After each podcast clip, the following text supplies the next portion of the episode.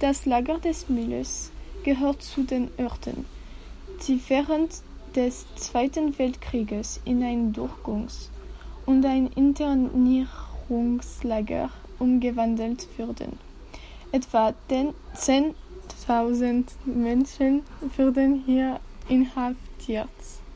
Zwischen Juli 1940 und Juli 1942 diente es als Internierungslager für Ausländer mit 38 verschiedenen Nationalitäten, dabei viele Deutsche und Österreicher, die dem Nationalismus ausweichten. Im Juli 1942 änderte das Lager seine Funktion und wurde ein französisches Deportationslager. Von diesem Ort an wurden 2000 Juden nach Auschwitz deportiert. Dieses Lager liegt nahe bei Aix-en-Provence und ist heutzutage das einzige Internierungs- und Deportationslager, das unbeschädigt geblieben ist. Im Jahre 2012 ist die Lager ein Memorial geworden und ist seitdem der Öffentlichkeit zugänglich.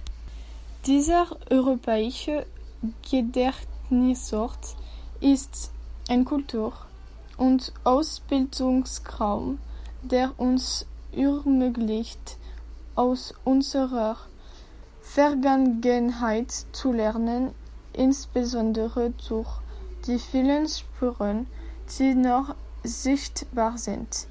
Zuerst werden wir die historischen Orte und die Lebensbedingungen der Internierten beschreiben.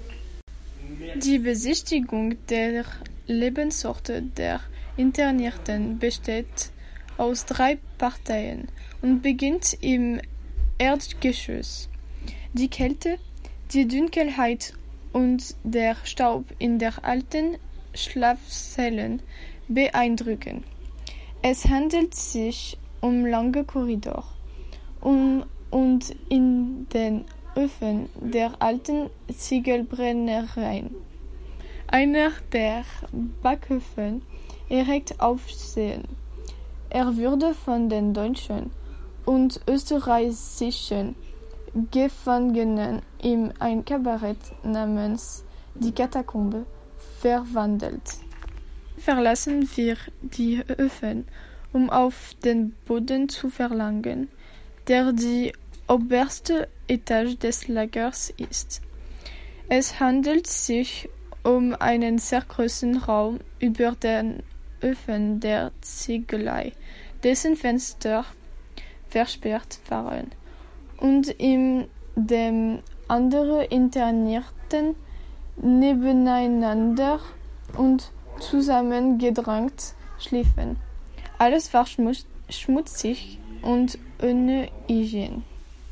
Schließlich setzt sich die Route außerhalb des Hauptgebäudes fort zum Gemäldesaal und zum Gedächtniswagen. Auf Befehl vom Lagerdirektor hatten die Internierten die Kunstmaler von Beruf waren.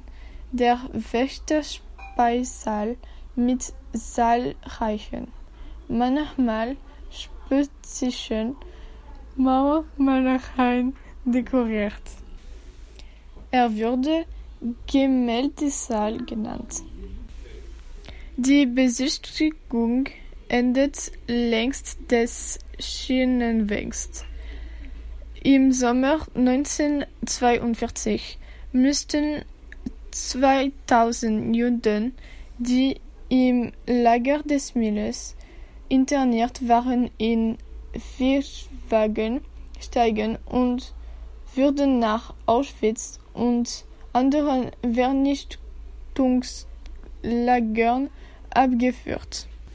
Einer dieser Wagen, der auf dem Lagerplatz sichtbar ist, ist ein wichtiges Symbol für die Deportation von unserer Gegend an und zeigt uns wohl die Entmenschlichung der Deportierten.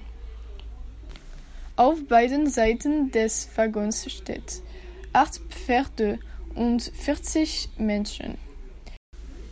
In der Tat wurden 80 bis 100 Deportierten in jedem Wagen zusammengedrängt und nach den Vernichtungslagern abgeführt.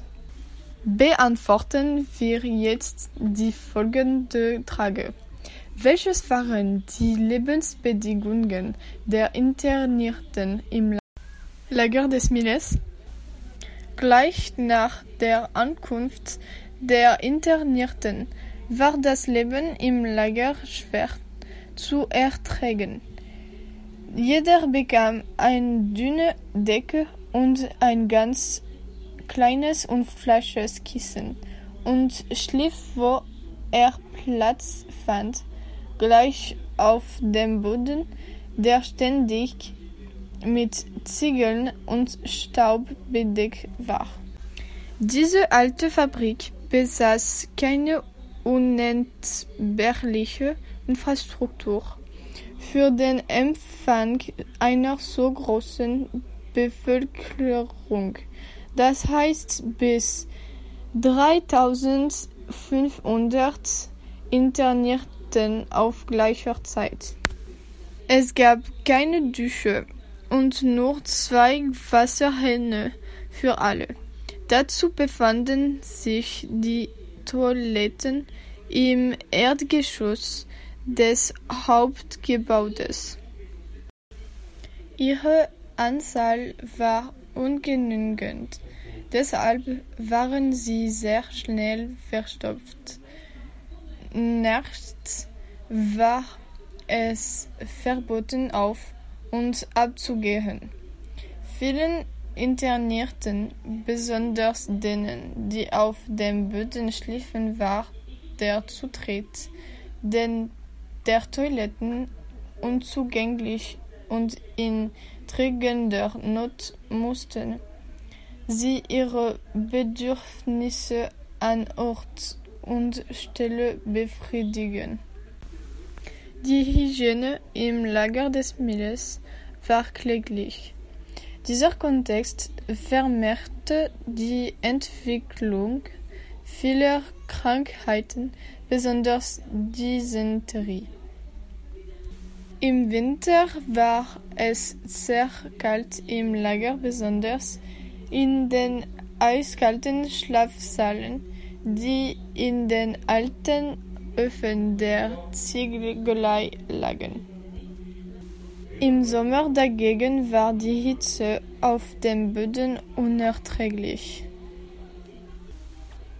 Um die besonders schrecklichen Lebensbedingungen zu vergessen, wurden verschiedene Aktivitäten organisiert. Zum Beispiel veranstalteten die Internierten Unterrichten, um ihr Wissen der anderen zu teilen. Viele unter ihnen waren Künstler wie Max Ernst, Hans Bellmer, Professoren, Wissenschaftler und manche waren Nobelpreisträger. So wurden Konferenzen, Medizin und Kunstgeschichtenunterricht vorgeschlagen. Um sich zu zerstreuen, realisierten die Internierten Vorstellungen im Kabarett die Katakombe. Niemals hatten sie auf die Überlegung und die Kreativität verzichtet. Das war das beste Mittel, um gegen das Los zu kämpfen. Viele ihrer Werke kennzeichnen das Lager. Diese künstliche Vielfältigkeit ist heute sichtbar dank über vierhundert Mal Schrift- und Tonwerke. Wir haben Ihnen die Orte und Lebensbedingungen der Internierten im Lager des Milles kurz beschrieben. Wie die Besucher des Memorials sie heutzutage wahrnehmen und begreifen können.